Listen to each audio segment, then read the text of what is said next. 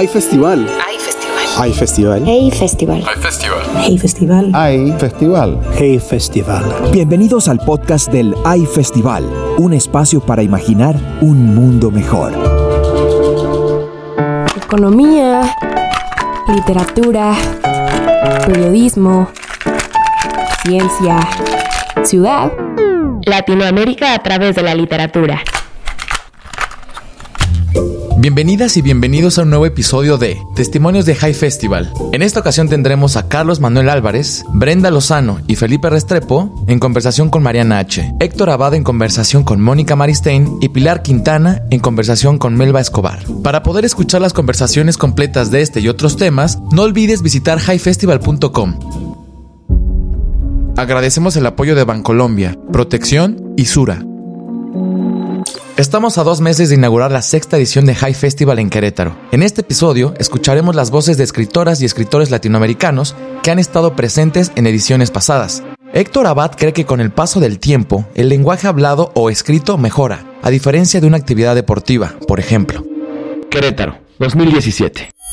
Yo creo que el lenguaje hablado es una de las pocas cosas que mejoran con los años. Y Nélida Piñón es una muestra de ello. Creo que uno empeora en todo, que todas las funciones corporales se dañan, que el metabolismo se desajusta, que las rodillas duelen, que el colesterol sube, que, bueno, para que haga una lista de achaques que es tan aburrida, pero que en cambio la capacidad de hablar eh, no decae. Y si no decae la capacidad de hablar, no veo yo por qué vaya a decaer la capacidad de escribir si uno la ha ejercitado desde chiquito. Eh, yo creo que los tenistas se tienen que retirar y los ciclistas, los libreros no. Eh, los libreros y los escritores no, mientras no haya un derrame cerebral muy grave, creo que la capacidad del lenguaje es, es, es de las cosas que no se pierden. Creo que es, es una zona cerebral que debe estar muy bien irrigada, muy bien afianzada, porque no. Eh, si te fijas, por ejemplo, Voltaire escribió Cándido a los 64 años y, y siguió escribiendo durante otros 15 años. Y Cándido es una obra absolutamente juvenil y maravillosa. Eh, y el Quijote lo escribió Cervantes de más de 50 años. No, Saramago empezó a escribir a los 60, ¿no? bueno, y yo no los tengo. Puedo empezar a escribir el año entrante. Brenda Lozano piensa que el lenguaje es la materia prima de la literatura. Está en todos lados. Lo usamos todo el tiempo. Querétaro, 2017. Digamos, el lenguaje es una moneda corriente, todos hablamos y, y las historias que contamos por el teléfono y en el taxi, y, y ese es el mismo material, a diferencia de las otras artes con la que está hecha la literatura.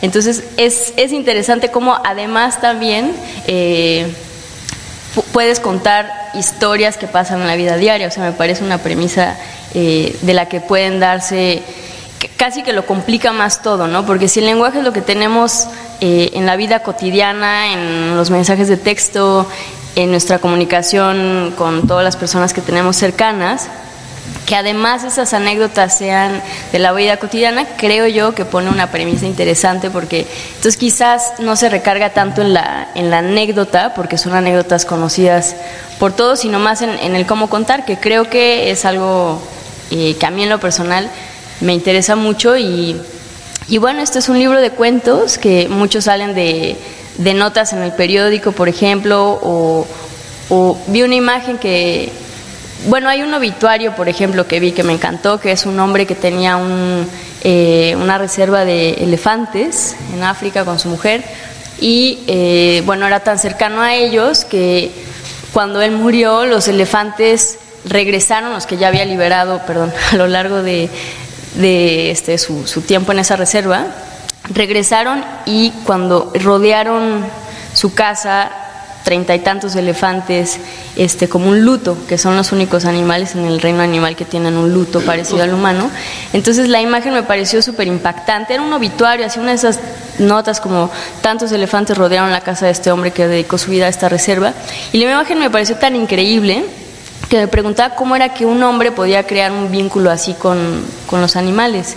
Entonces digamos que la, la, premisa, aunque digamos que está en mi vida cotidiana, pues porque yo muy aburridamente estaba en pantuflas y con el café y tal, viendo la noticia, quizás la anécdota no, no es de mi vida cotidiana o de una vida cotidiana, quizás como, eh, bueno, una como la mía, pero sí forma parte de, pues de esa cotidianidad, ¿no? También eh, como esas historias magnas o, de otro tipo se van también integrando en tu cotidianidad.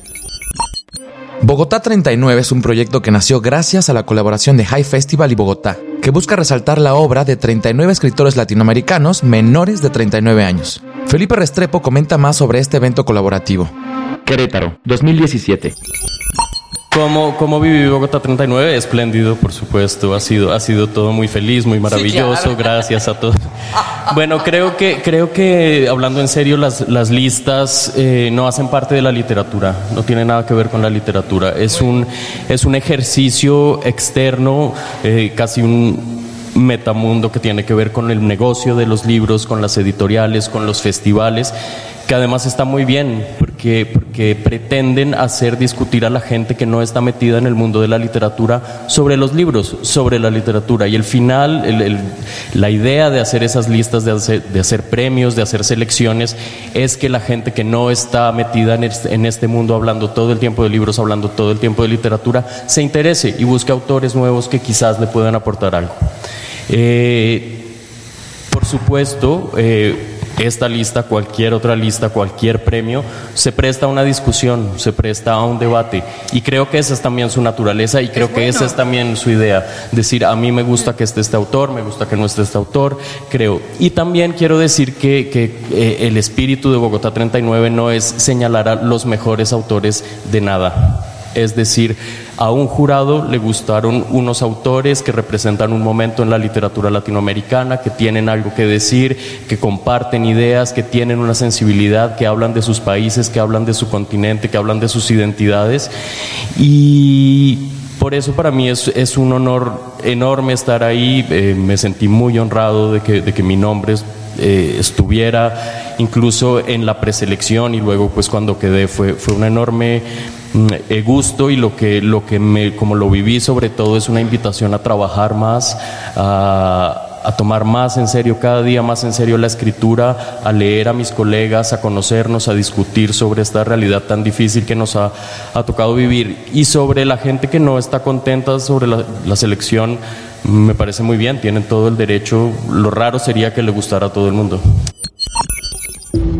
Para Brenda Lozano, la literatura ha servido como refugio en México debido a tantos acontecimientos estremecedores. Querétaro, 2017. Todo parece que está a punto de caerse en cualquier momento. O sea, México, yo no sé, es muy curioso, ¿no? O sea, caminas de tu casa a, no sé, a una parada de metrobús o al súper o, o a donde sea y y pareciera que estás en un lugar donde todo está bien, no está pasando nada, pero al mismo tiempo están pasando todas las cosas y al mismo tiempo ese trayecto también se puede caer y romper en cualquier momento, porque si no tiembla, si no hay un huracán, si no hay una inundación, que este, hay, hay una clase política que está, en fin, todo parece, perdón si lo dije muy desordenado todo, pero es que en mi cabeza sí todo viene con flashazos de el caos también en el que vivimos y, creo que si algo, lo digo también con, con mucho orgullo de, de, lo que a mí me gusta hacer y me fascina desde muy... Eh, adolescente es creo eso, o sea, yo encontré en la literatura algo que no encontré en ningún otro lugar, ni en mi idioma, ni en mi país, ni Bien, entonces creo que de alguna forma, para regresar también a, la pregunta que hacías de la lista, creo que esto también es, es una forma de señalar algo que, que vale la pena voltear a ver en nuestros países, ¿no? O sea, no sé si podría señalar 39 políticos este, destacados latinoamericanos o 39 futbolistas, no sé. Muy bien, ¿no? Digo, bueno, es por decir. No, no, no, eh, no, no, no. Por decir algo. Político seguro no, quizás futbolistas sí hay. Además, también la lista de guapos y todo, pero. Eh, tampoco, tampoco, ¿dónde están? Lo que quiero decir es que creo que a través de la literatura sí podemos este no sé, es, es, el terreno, idealmente es el terreno de la libertad, ¿no? Y si no podemos ser libres en nuestras democracias, sí lo podemos ser en las artes y creo que la literatura es muy, buen, muy buena medida de eso. Carlos Manuel Álvarez habla sobre su libro La Tribu y surge el cuestionamiento de si se puede hablar de Cuba sin hablar de Fidel Castro. Querétaro, 2017. Empiezo por el tema, el tema de Fidel Castro. Si la sensación eh, cuando estás viviendo en Cuba es que justamente el país está en función del, mito de Fidel Castro, ¿no? Fidel es mucho más grande que nosotros como nación. ¿De verdad? Sí, yo lo siento así. Eh, por ejemplo, si te das cuenta, claro, como figura histórica creo que lo merece, ¿no? Creo que merece esa altura, pero eh, eso ha traído como, como consecuencia que el el resto del país, de lo que se puede contar del país, ha quedado inédito, ha quedado o en función de él, eh, y ya no es una historia, digamos, que una historia en sí misma, sino que una historia que está en función de alimentar, ya sea eh, el mito, el tirano, el héroe, etcétera. Y este libro justamente trata casi hasta el final de oponerse a esto eh, pero no oponerse de manera frontal, sino oponerse a través de la ausencia, ¿no? Empezar a contar el país que de alguna manera no se conoce y eh, donde yo no, yo no diría que Fidel Castro no está, porque sería una o sea, un error decir que, que, Fidel no está de alguna manera, porque eh, todo lo que nos ha pasado, ya, ya sea, ya digo, la relación cualquiera que sea que tengamos con él está en función de él, ¿no? Eh, y entonces todas estas cosas que están pasando por debajo en el país, que ahí contamos las historias de todos estos personajes, eh, de alguna manera vienen a ser resultado del país que somos y el país que somos eh, tiene un peso muy fuerte de su voluntad, de lo que él quería de donde, a donde finalmente nos llevó, etcétera. Pero a la larga, eh, el libro también cierra con una especie de crónica, ensayo, obituario de Fidel. Entonces sí está. Es el, el libro trata de contar de alguna manera este momento de quiebre, eh, que no es tan difícil de dilucidar por otra parte. Pocas veces pasa, pero a veces tenemos la sensación como ha sido estos últimos años en Cuba, in situ, en el momento, sin ninguna distancia, de que estamos viviendo un momento histórico. ¿no? O sea, no hay que tomar ningún tipo de perspectiva para darse cuenta de eso. Empezaron a pasar una serie de sucesos clarísimos que van desde la apertura de relaciones con Estados Unidos hasta la propia muerte de Fidel Castro, de Fidel Castro que marcan de modo ineludible la muerte de la revolución, ¿no? Eh, ya quiera la revolución o no. Y entonces eh, su muerte viene, viene a cerrar sobre todo desde el punto de vista simbólico, este relato, esta épica, eh, a veces ya trucada, en la que hemos vivido durante 50 años. Fidel está, pero de algún modo el libro intenta, no sé si lo logro, que esté a la misma altura eh, en, la que están el resto de los personajes, ¿no? la altura de, eh, no del mito, sino la altura de la persona o la altura de Fidel, cómo funciona eh, su muerte en el país, cómo se lee, cómo la traducimos, cómo es el dolor, cómo es la rabia, cómo es la felicidad de los cubanos respecto a esto. Entonces Fidel está en función de, de Cuba, digámoslo de alguna manera, y no nosotros en función de él. Héctor Abad comparte cómo empezó su carrera en la escritura y el compromiso con su columna semanal. Querétaro, 2017. Yo empecé a escribir artículos de opinión desde el colegio. En el colegio me suspendieron por escribir artículos de opinión. En la universidad me echaron por escribir artículos de opinión. Después seguí escribiendo artículos de opinión porque me los pagaban. Primero muy mal y luego un poquito mejor, un poquito mejor. Entonces escribir artículos de opinión se volvió casi como una, una costumbre de cada semana, una manera de mantenerme caliente las manos. Eh, es lo que me permitió ser muy buen dactilógrafo, escribo sin mirar el teclado con los 10 dedos como una secretaria y eso es muy útil para ser escritor. Eso es lo más importante. Es buenísimo, sí. Si no escribo bien, por lo menos escribo rápido. Y las columnas, y las columnas pues... Em, son algo que tiene que salir. Con una columna no puedo hacer como con una novela que la meto en un cajón y digo, esto no sirve. A las 11 de la noche de todos los viernes yo tengo que mandar algo, infaltablemente. Porque el columnista bueno, dice mi director, no es el que escribe bien, sino el que manda siempre su columna. Entonces yo siempre cumplo y, me lo pagan y, Y, y, también lo que vale en una columna, pienso yo, es el promedio. No que todas sean buenas, siempre hay alguna mala, sino que en promedio uno tenga algo que decirle a, a sus lectores. ¿Hay algún arrepentimiento por parte de la columna? Ah, ¿Te metes mucho con Venezuela, digo, eh, con el tema Maduro, con el tema Venezuela, que es un poco, creo yo, un poquito complicado? Pues Venezuela está ahí al lado. Tengo un montón de amigos que están sufriendo mucho. Tengo un amigo que estuvo varios años en la cárcel. Tengo otros en el exilio en Colombia. Un amigo escritor que ha sido escritor toda la vida, que no sirve para nada como yo, pero que no le publican y entonces ahora se va a las Canarias y va a abrir un restaurante a los 64 años y yo digo, pero mierda, es que no puedes destruir, destrozar un país de esa manera. Entonces escribo sobre eso con mucha rabia y con desespero y con la sensación de que no sirve para nada. Pero llegó ahí una nueva élite que dijo, ahora nos toca robar a nosotros y allá están robando felices. El espectador fue censurado, ¿no? En Venezuela. Sí, el espectador eh, no se puede ver, el canal, los canales colombianos tampoco se pueden ver ahora. A través de la literatura, el lenguaje ha encontrado diversas formas de expresar ideas, pensamientos, construir universos, crear personajes e incluso ha servido como refugio. La literatura latinoamericana es un reflejo de nuestras tradiciones y costumbres, que habrán de perdurar en el tiempo gracias a las y los autores y sus audiencias. No olvides suscribirte al High Player en highfestival.com, donde podrás encontrar miles de audios y videos de ediciones pasadas de High Festival. Nuestro libro del mes de abril fue Los abismos de Pilar Quintana. La escritora colombiana explica cómo funcionó su proceso creativo para esta obra. Mira, en, en Los Abismos yo empecé con un, una escaleta pues y luego tuve un manuscrito de 40 páginas donde yo dije, aquí hay algo, pero todavía no está. Y ahí fue cuando me pillé que ahí yo necesitaba construir a la mamá de Claudia y que, y que bueno, y entonces la construí, luego hice unas versiones inmundas con, no, mejor dicho, es que ni les cuento porque eran pero horrorosas, que yo creo que mis lectores que fueron Eduardo y Sandra, mi agente, eran como, Dios mío, esta pobre señora, ¿qué le pasó? Ella parecía que sabía escribir, ¿no? Y entonces ellos me señalaban como lo que estaba bien y lo que pues ya, eh, eh, lo que no funcionaba, ¿no? Y entonces era coger, no sé, eh, 140 páginas y botarlas a la basura y quedarme con las 60 restantes donde sí estaba lo que funcionaba, pero lo que funcionaba no estaba construido, ¿no?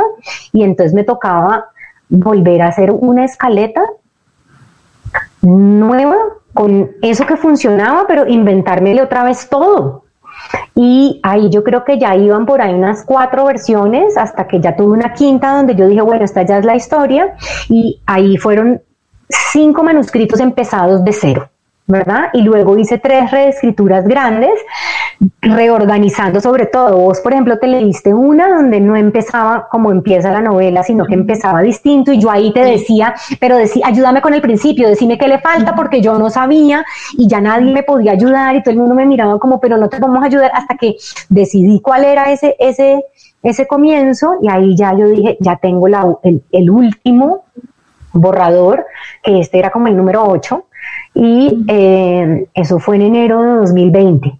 Y yo di, ahí terminé, puse punto final, dije, todavía le falta porque le faltaba como trabajo de lenguaje, le faltaban algunas escenas de adelante que quedaron cojas cuando rehice el comienzo, que era lo, más, lo que estaba débil. Había que organizarla todavía, pero yo dije, voy a descansar para dejar ese borrador ahí quietico y en marzo lo, lo agarro y pues en junio ya lo termino y ya se lo mando a otros lectores, eh, pues para que me hagan un trabajo más de edición, como de lenguaje, de, yo pongo las comas, a veces pues no, no me salen bien las comas, digamos, ese, ese trabajo ya que es menos, no es, no es menos importante, pero ya no es de rehacer la historia, ¿no? Y, y entonces llegó la pandemia y Salvador volvió a estar en la casa, Salvador mi hijo, y entonces era yo tratando de trabajar con un muchachito acá brincándole a uno en la cabeza, no, en fin, fue muy difícil, entonces me demoré más tiempo, pero logré terminarla para octubre, que era cuando cerraba el premio y ahí la mandé. Para poder escuchar más de Los Abismos, la más reciente obra de Pilar Quintana, no te pierdas su participación en el High Festival Querétaro 2021 y no olvides que el resto de las charlas las puedes escuchar en el High Player. Agradecemos el apoyo de Bancolombia, Protección y Sura. Hay festival. Hay festival. Hay festival. Hey festival. Hay festival. Hey festival. Hay festival. Hey festival. Esta fue una producción de Junkie Media.